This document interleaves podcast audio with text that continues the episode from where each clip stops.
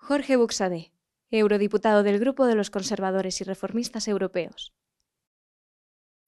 Buenos días, España, otra vez, otra semana más aquí desde Bruselas y además, eh, pues hombre, os voy a contar que a pesar de que vais a ver este vídeo y lo vais a oír quizá dentro de unos días, justo acaba de producirse el día más negro de la historia de España en décadas y es la investidura de Pedro Sánchez con el apoyo de todas las organizaciones comunistas, separatistas y socialistas en España. Y además, en la parte europea, que quizás es lo que nos toca, pues poner de manifiesto que en ese gobierno Frankenstein, en esa eh, investidura sustentada sobre el delito, sobre sustentada sobre una ley de amnistía que pretende hacernos creer que lo que ha sucedido en Cataluña en las últimas décadas. No es delito, que los delitos de terrorismo, de desórdenes públicos, de sedición, de corrupción, de malversación de caudales públicos, desobediencia a la autoridad judicial, atentado a la autoridad policial, delitos de lesiones, todo eso en realidad nos dicen que no ha sucedido, pero los españoles todos sabemos que ha sucedido y muy especialmente los catalanes sabemos lo que hicieron los separatistas y lo que hace, hace ahora eh, Pedro Sánchez confirmando o diciendo que aquello no fue ningún delito. Y los partidos que conforman esa investidura están en el Parlamento Europeo. Están aquí socavando la imagen de España, socavando nuestra imagen como una gran nación, como una nación moderna, como una nación con una capacidad extraordinaria de sobrevivir a los peores eh, gobiernos. Eh, desde el grupo de Renew, donde está Ciudadanos, pero también está eh, partidos separatistas como el Partido Nacionalista Vasco, por supuesto el Grupo Socialista, el Grupo de los Verdes o el Grupo de la Izquierda Europea, donde están Podemos, Bildu, Esquerra Republicana. El problema fundamental, hay que decirlo, desde aquí, desde esta sede de Bruselas, es que no se atajó el problema cuando se advirtió que los partidos separatistas eran enemigos de España. No existe un derecho natural a fundar partidos políticos. Nadie nace y automáticamente es investido del derecho a crear un partido político, a desarrollar actividad política. A diferencia del derecho a la vida o el derecho a la libertad personal o, por supuesto, la libertad ideológica y de pensamiento. Si hay partidos políticos en España es porque hay una constitución que permite la creación de partidos políticos. Y es esa constitución el marco legal donde debe moverse la actividad de los partidos políticos. Pero hasta que no llegó Vox, parece que nadie se atrevía a decir que la Constitución no es un fin en sí mismo, que la Constitución no es algo sagrado, que la Constitución es simplemente un marco legal que se ha dado la nación española. El artículo 1 de nuestra Constitución dice España se constituye en un Estado social y democrático de derecho, es decir, España es previa a la Constitución. España es un sujeto político existente, originario, primario y, por supuesto, superior a cualquier texto legal. Y el artículo 2 de la Constitución, a pesar de que luego, eh, como consecuencia de esa consenso en la redacción del texto constitucional se tuvo que meter esa barbaridad de las nacionalidades.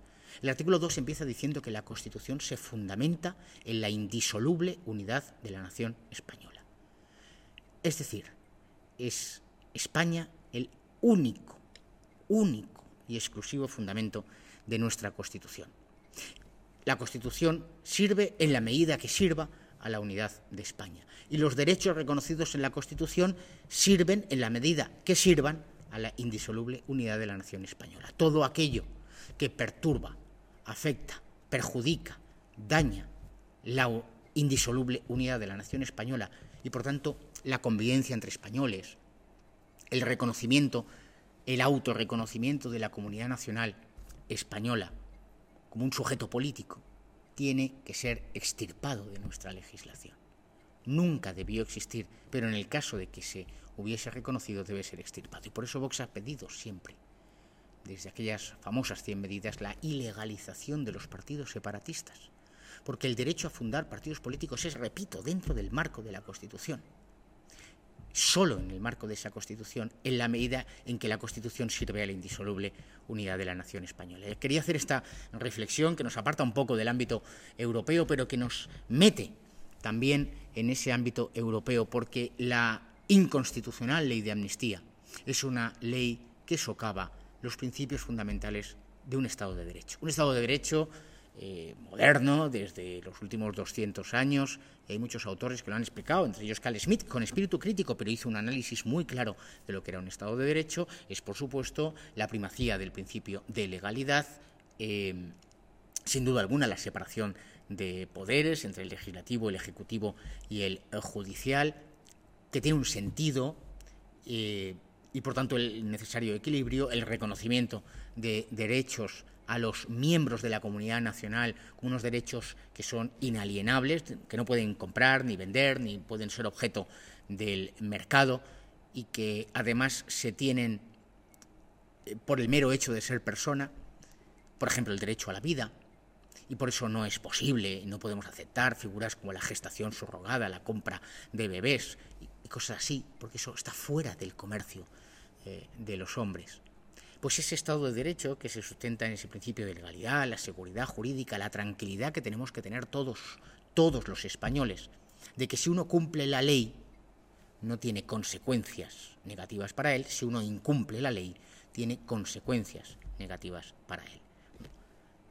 Esto todo se viene abajo con la ley de amnistía que constituye un proceso constituyente, una nueva España creada por los que odian España, creada por los que quieren destruir a España con la complicidad de Sánchez que se ha puesto a, pues eso, a dirigir la banda, la banda de delincuentes. Y eso tiene su reflejo en el Tratado de la Unión Europea, una norma que criticamos y que voy a ir criticando a lo largo de estos eh, vídeos y que, y que tiene que ser eh, reformada en el sentido eh, bueno, pero que en el artículo 2 reconoce esos valores europeos del Estado de Derecho, entre los cuales, repito, está la independencia judicial.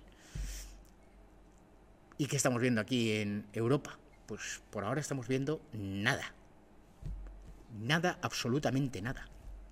Llevamos semanas, meses, comunicando con la Comisión Europea trasladando información, trasladando información a los eurodiputados, explicando que se está cometiendo un golpe de Estado en España, que se ha cometido hoy ya un golpe de Estado a través de la comisión de un delito, que es ese delito de cohecho, es ese delito que consistente en que una autoridad pública deja de cumplir sus deberes o incluso hace cosas contrarias a su deber a cambio de un favor.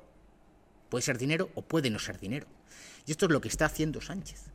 Sánchez está dejando de cumplir los deberes propios de una presidencia del gobierno de la nación, que es garantizar el cumplimiento de la ley, garantizar el respeto a la separación de poderes, garantizar la igualdad entre los españoles, los derechos y libertades de todos los españoles, a cambio de siete votos en el Congreso de los Diputados. Yo no sé si el Tribunal Supremo va a tener la valentía de admitir a trámite nuestra querella, de llamar a declarar como investigado al señor Sánchez y a todos los que están contribuyendo a ese golpe de Estado.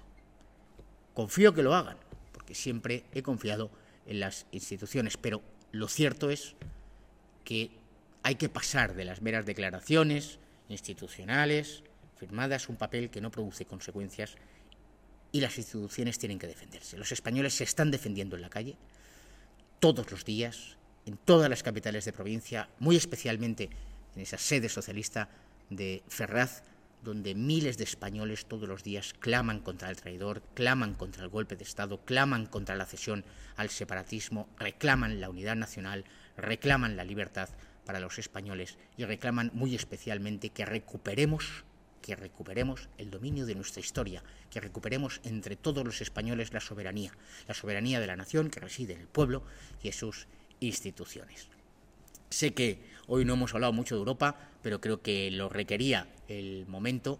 En nada, unos pocos minutos viajo ya para España y espero veros a muchos con toda seguridad en la sede de Ferraz. Hay que mantenerse en la movilización permanente.